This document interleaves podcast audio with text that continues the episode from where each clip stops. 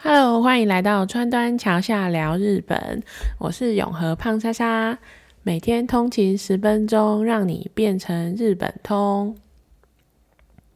上一集啊，不是跟大家说我去看了《灌篮高手》吗？想了一下，我决定还是要蹭一下热度。这一集我也想说来做一点跟《灌篮高手》有关的故事好了。我对于我自己可以火速生出这一集，觉得很开心。要么我就是半个月不更新。要么我就一周两更，我就是这么的随性。啊，那先来聊一下电影的心得。其实整个电影看完之后啊，我都只记得两个场景，一个是就是湘北啊，他中间不是有很努力要追赶那个山王，然后追到十分差距的时候，然后那时候山王他为了要提振士气，然后那个就有喊出一句说：“哦，不要输给那个乡下来的球队。”我听了之后有点黑人问号，他的意思是来自秋田的山王说：“诶，我们不要输给那个来自神奈川县，而且还有像横滨这样好几百万人口的大都市吗？”我觉得他的乡下球队的那个定义有点宽广的感觉，害我觉得有点嗯的感觉。后来好再来呢，就是第二个让我觉得印象深刻的就是。哎，那个井上雄彦导演给山井的台词，怎么好像永远都只有那一句“我的手累到举不起来了啦”？我老公还说他该不会是打了莫德纳吧？我觉得是一个好冷的笑话哦。啊，反正呢，我觉得主要的球员人物的设定里面啊，最平面平面化的好像就是山井，还有啊，就是大家应该都还记得很多经典台词吧。很多经典台词都有重现哦，比如说像安七教练的那一句名言，说现在放弃的话，比赛就结束了；或者是像樱木花道也有一句很有名的，他就跟那个教练讲说：“哎，老爹，你最光荣的时候是什么时候呢？全国大赛吗？我只有现在了啊！”听了都觉得哇，但是山井的台词，经典台词的那一句。教练，我很想打篮球，就没有重现啊，我觉得有点可惜。还有啊，我对电影还有一个小小的么么啦，就是还我经典的主题曲啊！如果没有原本的洗脑的主题曲响起来，我怎么样？就是觉得好像少了一位。好，这就是我的简单的心得分享。剧情的话，应该大家其实跟原本的差不了太多啦，加了一点新的剧情。那反正大家去看就知道了。听说它票房超好的，可能就是不知道会不会刷下那个日本的那个漫，哎，日本的动画在台湾的记录，真的是卖了很多我们这个时代的人的情怀啊。接下来呢，进入正题。那我想听众里面为了《灌篮高手》去了镰仓，还去那个平交道拍照的人应该很多吧？你可能就其中一个。但大家每个每个人都去平交道朝圣，你不觉得有点无趣吗？因为从电影上映以来啊，大家都会一直讨论说，哎，《灌篮高手》里面的学校的原型是哪几件？其实，在现实生活里面，也的确真的曾经有一所是篮球王者的学校，他连续好几年在日本的高中篮球的全国大赛里面都碾压各地的高中，成为像电影里面的三王高工一样，是每个人都觉得无法击倒的一堵高墙。而且刚好非常巧合，这所高中呢，也是来自于秋田县，它是位于秋田县能代市一个曾经存在的。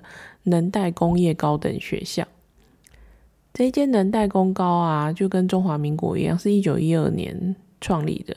那最初是叫做秋田县的工业讲习所。学校主要的教学方向，顾名思义，就是偏向一些制造行业的技术培训啊。所以学校里面的那个科别就是机械或是电器之类的。那能代工高的篮球部呢，是在一九三三年才创立的。创立了之后呢，经过了两波的刷榜潮，刷榜潮就是那几年都一直拿冠军的意思。然后这边先跟大家介绍一下，如果你是一个在日本打日本喜欢打篮球的高中生，一年里面呢，你会遇到的篮球的大赛总共会有三次，它总共分成是全国高校选拔，还有国民体育大会跟全国高等学校综合的体育大会。好了，名字都不重要，总之呢，这三场呢就是全国的高中生都会去打的三三种比赛，然后所以许多的记录就奠定在这三个比赛的基础上。然后呢，能代功高在一九八一到一九八五年，还有一九九六到一九九八这两个时间时期呢，是拿冠军拿的最密集的时刻，就是我刚刚前面讲的刷榜，有没有一整排那个一年好几个比赛冠军都是他们他们这样子。那特别值得一提的就是一九九六年到一九九八年这个时期，因为这个时期是货真价实的九连霸，因为你也知道一年要打三次，你要每一个。都每一个比赛都拿到冠军也是蛮难的吧？但是这个连续三年，他们居然就是就拿了九连霸。好，那我顺便再帮他回忆一下哈，《灌篮高手》他的那个连载的时间点呢，是在一九九零年到一九九六年，所以井上雄彦本人自己也曾经多次的前往能代公高取材，很明显的告诉你，能代就是山王，山王就是能代。那是谁解？就是谁是一个那个灵魂人物？就我刚刚讲到的那个九连霸的灵魂人物呢？就是不得不提日本史上第一个，应该也是亚洲史上的第一个登陆上 NBA 的球星。这个人叫做田沃永泰。永泰这个名字还刚好跟宫城的哥哥的那个发音有点像，都叫 U 打。然后呢？出生在神奈川县的他，就从国三开始就入选为全国的最佳五人。全国最佳五人的意思，大家应该知道吧？就是如果你要打篮球的话呢，你要找五个位置嘛。然后呢，就是他就是那个全国五个人的其中之一个。简单来说呢，就是 best five 的意思。好，高中去念能代公高之后呢，他就开始固定成为先发。他从一九九六年开始的三年的正式比赛里面，他只有输过一场，而且那一场呢，他其实还提早退场了，是因为犯规的关系。也就是说呢，只要他有在场上，就是没有输过的意思。诶，有没有很夸张？然后他也是日本史上第二个成为国手的高中生，高中生就可以去当国手。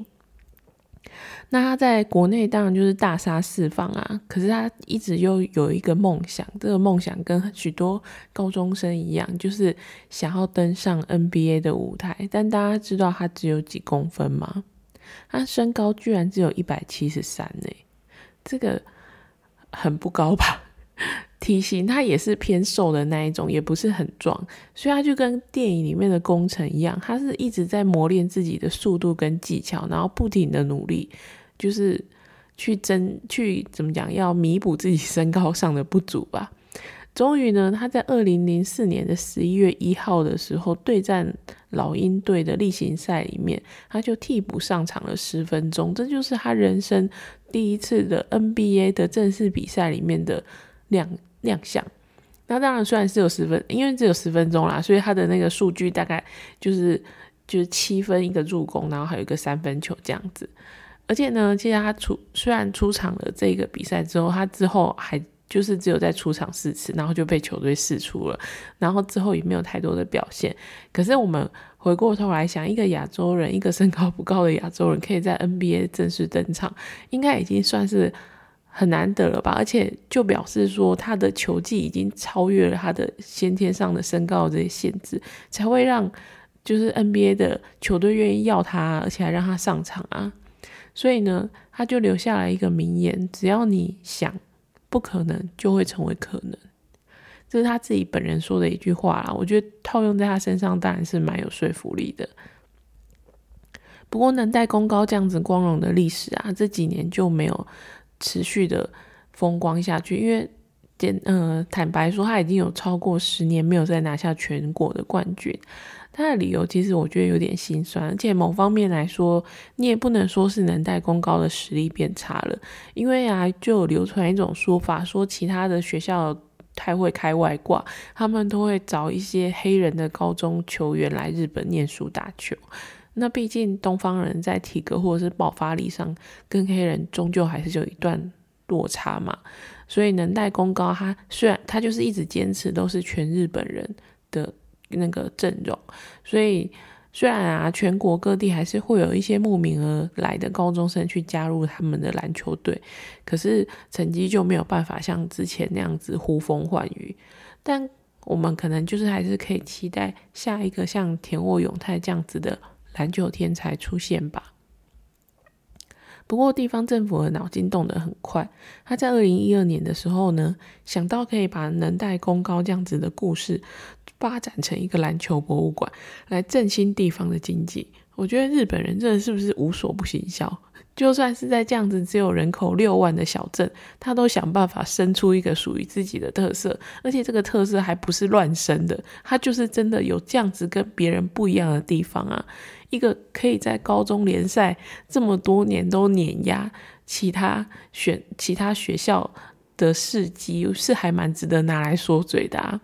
所以你走在那个能代市的街上，你就会看到一路都有很多，一路上有很多打篮球的那种墙壁的彩绘，然后地上他还把水沟盖换成了篮球的图案，然后他那个博物馆里面还展示了很多能代功高过去的一些得奖的奖杯记录，也有前面提到像那个田沃永泰这样子的传奇人物的一些看板还有介绍。那最近那还有一些就是。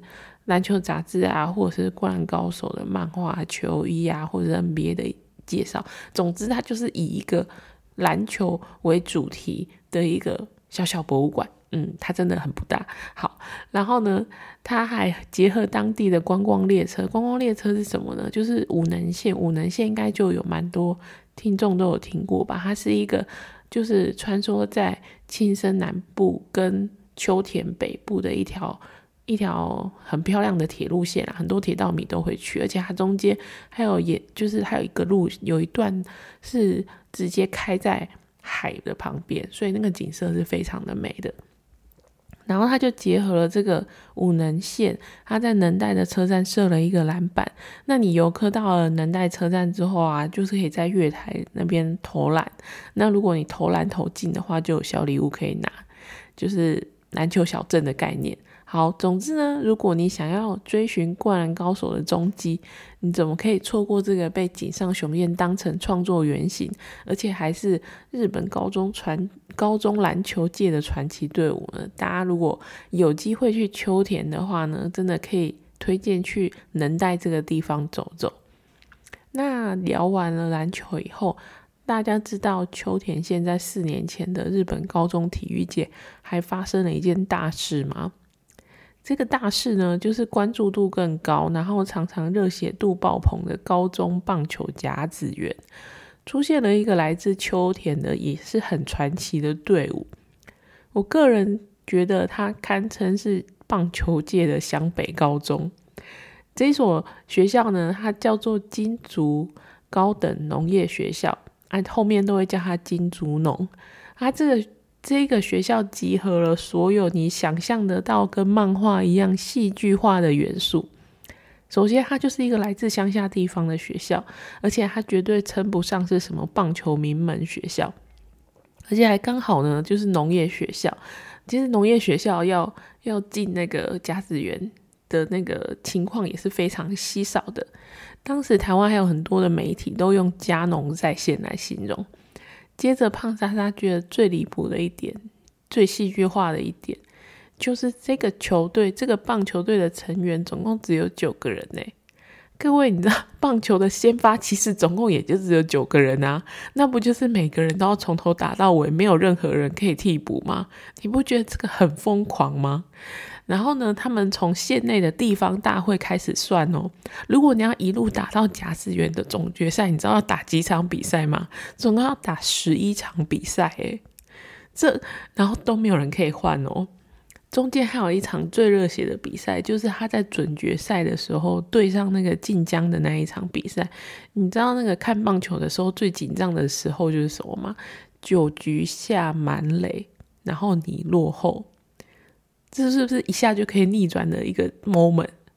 然后呢，这个时候金竹农他的确就是九局下满垒无人出局，然后教练他就下达了一个战术，这种时候通常一般教练也都会这样做，就是要叫他强迫取分。简单来说，那个打者就是要点球，然后点球的时候呢，就引诱对方去处理那颗球。之后二垒跟三垒，正常来说是只有三垒的人可以跑回来强迫取分。但是呢，这场比赛让我们见证到了青春的马特是多会跑这件事情，因为当下那个第九棒他就非常。顺利的完成了教练给他的点球的任务。那因为平常他其实也都有在点，就是在练点球，所以呢，就是战术执行的很完成度很高。这时候不仅三垒的跑者跑回来，连二垒的那个跑者一路都这样子跑完三垒再冲回本垒，就这样子逆转了对手。就在九局下，你不觉得超夸张的吗？然后呢，他就顺利的晋级了四强。接着，因为他的那个甲子园的。那个晋级的晋级的那个越来越多之后呢，他就开始引起了大家的关注。那很多秋田的名人啊，像是佐佐木希都出来点名帮这个金竹农加油。然后也因为很多秋田人想要去那个总冠军赛去现场帮忙加油，然后所以就发起了募款的活动。募款活动原本他只想要募五千万，结果还不小心募到两亿日币耶！因为大家都太关注这件事情了，瞬间那个金竹农就变成全国最有钱的高中棒球部。后来金竹农他就背负着秋田人或者是整个全东北的希望，就这样子迎来了总决赛。可是你知道总决赛打的怎么样吗？好，这边呢先来聊一下中间，嗯。大家在总决赛里面瞩目度最高的就是投手。其实投手呢，在棒球来说，当然就是灵魂人物，灵魂人物中的灵魂人物啊。反正他的那个就是投手的好坏，当然就决定了你这几乎可以说是决定了你这场赢不赢得了啦。那这个他们金竹能的投手叫吉田辉心，那就像前面说的，他每一场都先发。而且他登板了九十六局，然后有两场比赛呢，还分别给了对手十三次跟十四次的三振。可是这时候他的用球数已经来到非常夸张的数字，就是一千五百一十七球。这这是一个很他，而且他他是甲子园比赛史上投球数第二多的选手。我觉得我都已经觉得他已经很喜欢了，居然还有人赢他。好了，那我没有去查不到那个第一名是谁。好，总之这个吉田辉心呢，真的就是在燃烧生命的在投球，就让我想到漫画里面的樱木花道，他那个为了救球而受伤摔出去的那个画面，就是让人家觉得有点太热血了吧。当然啊，因为他这样子。那个卖手臂就引起了很大的争议，然后在当时又有很多有一些人开始有批评的声浪，因为毕竟有太多的选手就是在高中联赛加资源的时候被抄到坏掉，然后导致后面整个选手生涯都报销。然后吉田辉心呢，他就维持了前面十场的。高档水准的演出之后，在最后一场总决赛，他面对的选手呢是超级强队大阪桐鹰。大阪桐鹰他那时候已经不知道拿了几次的驾驶员冠军了。简单来说，你也可以把它想象成，就是他又对到像山王那样子等级的厉害的球队。然后吉田维新他最后呢，其实就只有投了四局之后就大爆炸了，因为可能是因为前面的比赛已经让他气力放尽，最后呢他就含着泪跟他的队友说：“我的脚已经没有办法再处理，我也再也投不下去了。”所以一切的泪水跟不甘心就结束在那个夏天。最后他们比赛是大比分的输了，好像记得是十三比二吧。我觉得这是不是有点灌篮高手的既视感呢？